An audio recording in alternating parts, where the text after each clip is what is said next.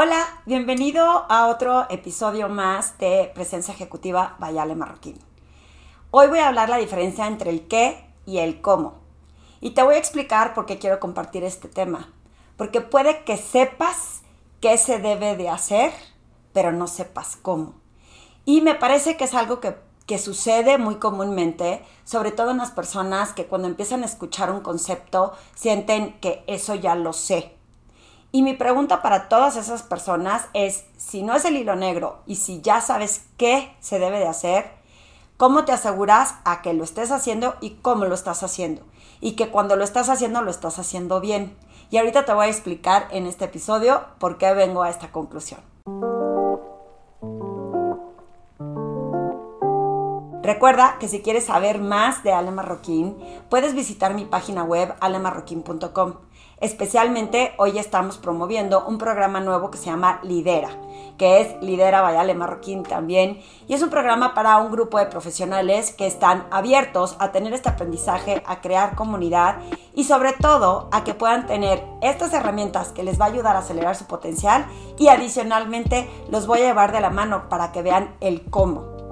Eh, en este programa que arranca la tercera semana de febrero, el cupo es limitado y te invito a que aproveches los precios especiales que tenemos ahorita. Adicionalmente, en la página web vas a encontrar los otros servicios que normalmente doy, que son estos eventos que hago para empresas, ya sea conferencias o ya sea para apoyar grupos de mujeres, hombres y mujeres, mis mastermind groups en organizaciones y tenemos unos programas digitales nuevos e increíbles, así que te invito a que participes. Y recuerda que si te gusta este podcast, lo puedes compartir con más personas que pueda inspirar su camino profesional.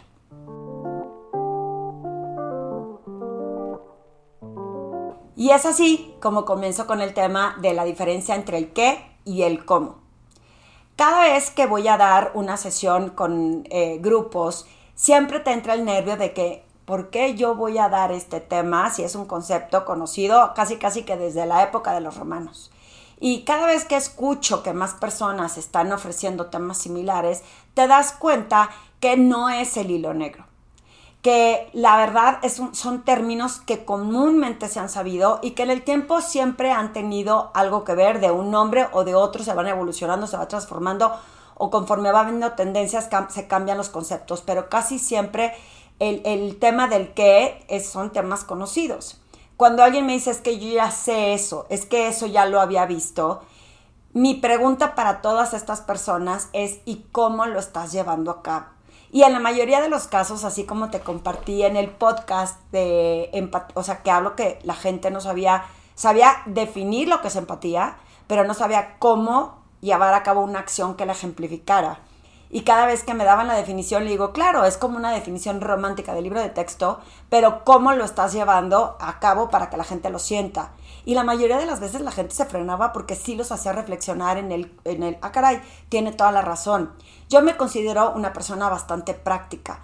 Y la realidad es que en esa practicidad es que si te voy a decir qué, te voy a llevar de la mano para decirte cómo porque no tiene sentido que te comparta un montón de información que además me estés dando a entender que ya conoces si no sabes cómo llevarla a cabo. En todas las herramientas de la presencia ejecutiva, bueno, empecemos con ese término de presencia ejecutiva. Cuando yo explico que muchas personas me decían, oye, es que tener presencia ejecutiva es para ejecutivos y no es para emprendedores o profesionales. O tener presencia ejecutiva tiene que ver con tu imagen, de cómo te siente y te ve la gente. Cuando hago la, reflexión en un grupo, en una sesión que acabo de dar para ustedes, que es presencia ejecutiva, la mayoría de las personas tenía un concepto bien acertado de lo que eso significa. Y cuando les preguntas cómo proyectas esa presencia ejecutiva, las respuestas casi siempre son las mismas. Pues comporte, contemple, em, influyendo. ¿Y cómo? ¿Cómo influyes en las personas? ¿Cómo tienes porte? ¿Cómo tienes temple?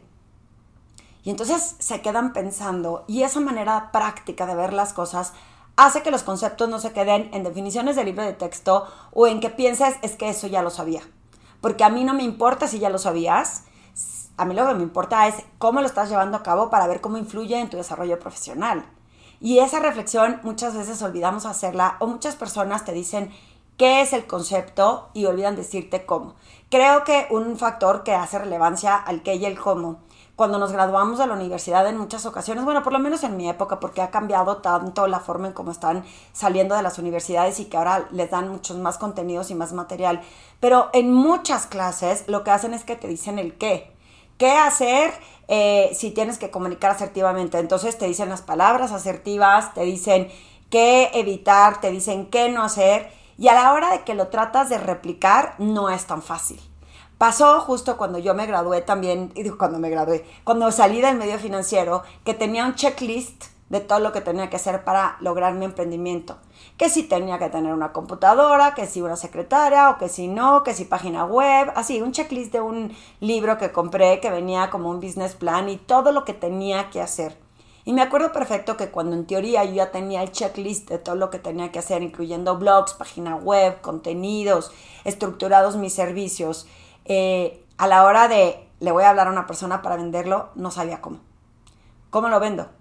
¿Cómo ofrezco los servicios? Digo todo lo que tengo que ofrecer, cómo le explico el beneficio que va a tener. Y me acuerdo que estaba tan atorada, porque sí tenía un chorro de información, pero no sabía cómo llevarlo a cabo que busqué una coach especialista que me ayudó a tomar acción para poder ejecutar mi negocio, que gracias a Dios tiene 10 años.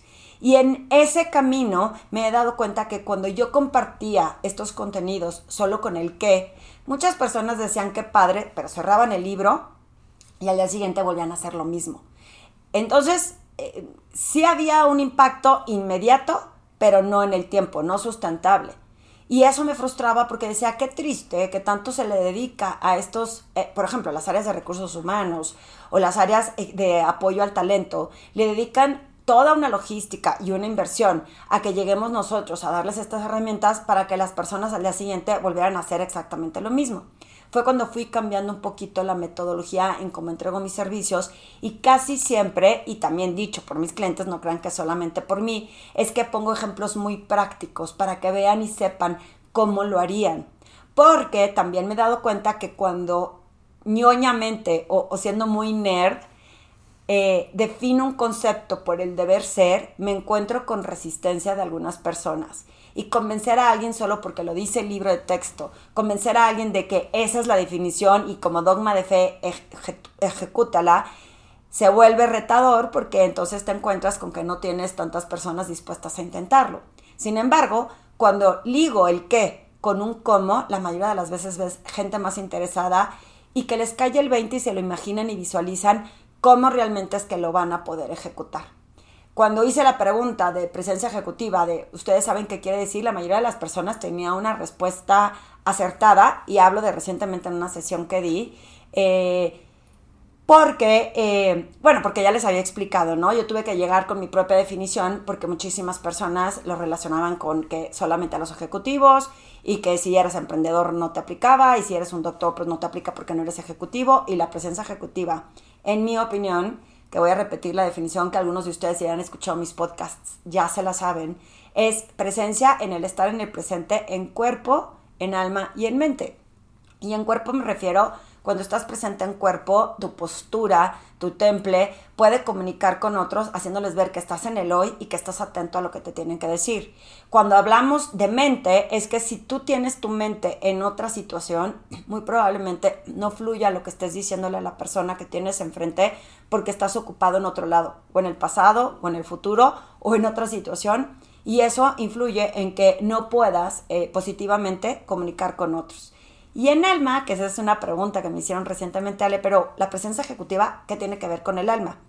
Esta es una definición, insisto, que a la que vine yo a relucir y que se puede relacionar con definiciones de otros conceptos, pero que el alma tiene que ver con tus valores del momento presente y que si no están alineados a la situación o el entorno en el que estés, tampoco vas a fluir.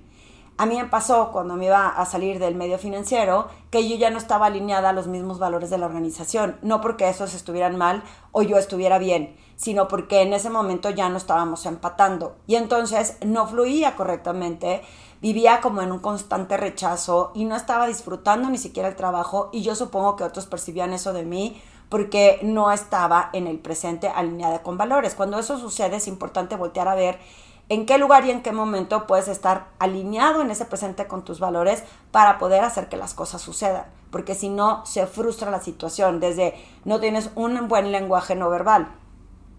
Cuando explico este concepto a las personas que solamente me dijeron, pues es alguien que tiene porte, es alguien que tiene credibilidad, es alguien que logra influir. Ok, sí, pero ¿cómo?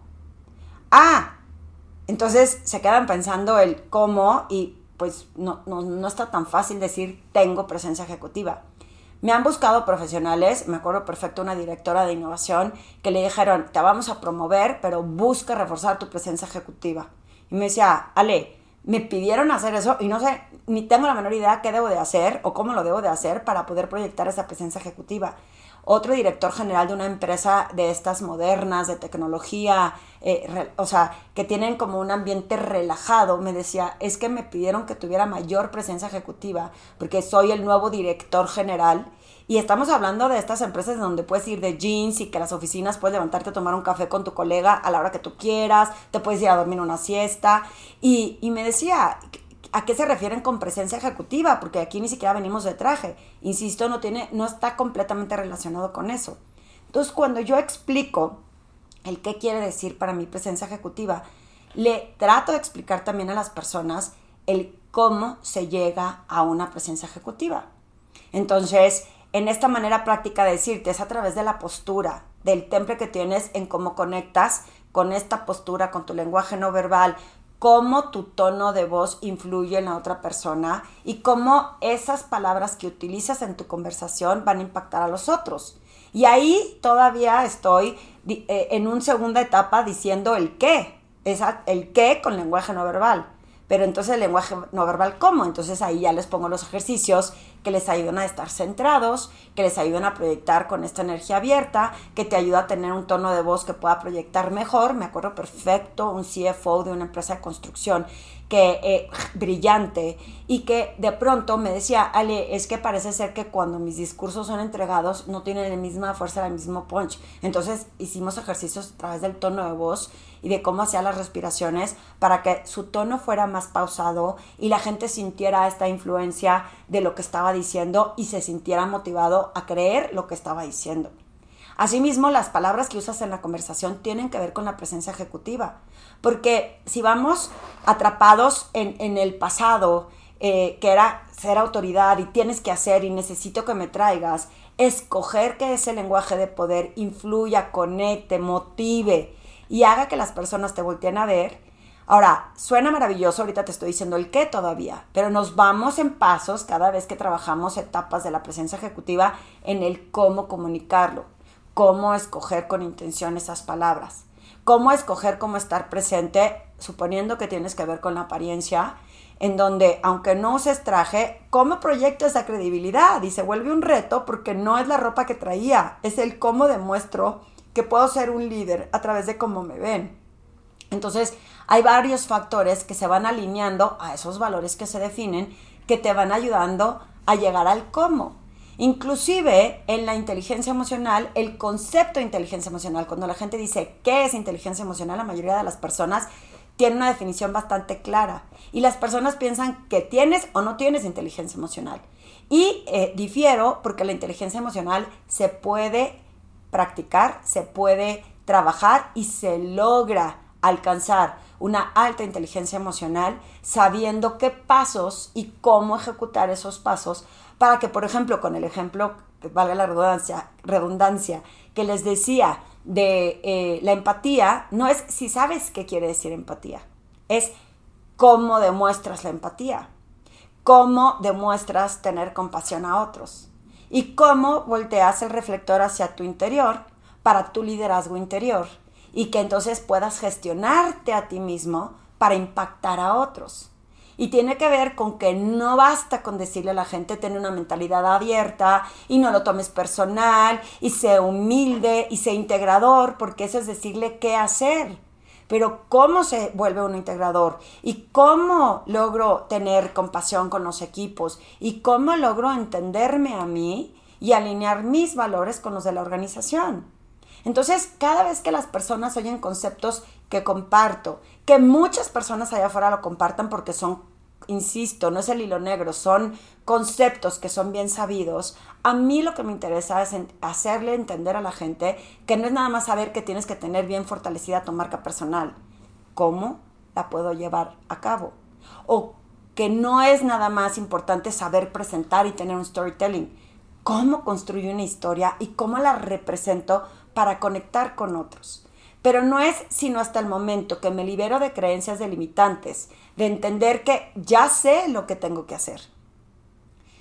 Y aceptar que no sé cómo hace la total diferencia en que todas estas herramientas puedan impactar a las personas para que puedan lograr una promoción antes de tiempo, para que escalen de nivel, para que les aumenten el sueldo, para que el cliente que están buscando les cierre la cuenta, para dejar dejar, perdón, de pensar o, de sentir que somos a los únicos a los que nos está pasando o que es un ataque hacia nuestra persona el que nos digan debes de tener presencia ejecutiva, porque ahora cada vez más lo piden en muchas organizaciones para muchos puestos, el hecho de sentir que otros puedan confiar en ti, que seas integrador, que conectes con las personas, que seas inclusive o inclusivo con las personas. Entonces, eh, creo que lo traduje en inglés, ¿verdad? Pero bueno, eh, en ese sentido, eso es lo que las personas esperan de ti.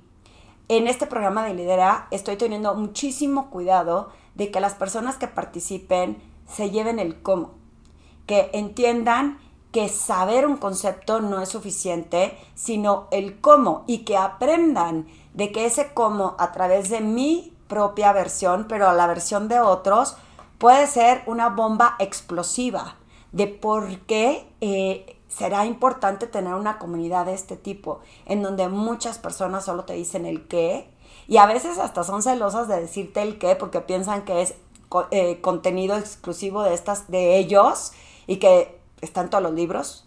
¿Cuántos libros has leído que te dicen completamente el qué? Y a la hora de ejecutarlo se vuelve complicado. Inclusive nosotros compramos un libro que se llama eh, launch de Jeff Walker para poder lanzar este proyecto. Y solito con el libro eh, no se hace tan fácil, por lo menos a nosotros, eh, el poder lanzar este proyecto. El cómo se vuelve retador porque lo que yo entendí, porque lo que yo interpreté, porque lo que yo pensé que era un concepto, no necesariamente es el cómo me va a llevar a ese éxito. Entonces, este breve podcast y esta reflexión es para hacerte eh, que pienses, que analices, cada vez que piensas que ya sabes el qué, es cómo lo voy a hacer. Y que si no sabes cómo, tengas esta eh, humildad, este reconocimiento interior de decir, necesito apoyo, necesito ayuda, necesito preguntar, necesito estudiar, necesito buscar cómo lograrlo porque aunque tenga claridad de que el concepto es importante, no sé cómo ejecutarlo. Piensa en muchas áreas, desde cómo proyectar empatía, cómo ser compasivo contigo, con otros, cómo conectar con emociones, cómo comunicar con poder para poder influir positivamente, cómo analizar cómo tus emociones te están afectando a ti y a otros y qué información obtienes para saber cómo responder. Espero que este podcast te guste, te sirva y si te gusta y te sirve, sé bueno conmigo y compártelo con más personas. Dale like a todos mis posts para que más personas estén eh, atentas a estos contenidos y a estas reflexiones, que aunque hay mucha información allá afuera y hay muchas personas compartiendo valor, mi intención es poder contagiar y transmitir lo que sé que puede servirles de forma práctica para desarrollar su potencial a través de su presencia ejecutiva.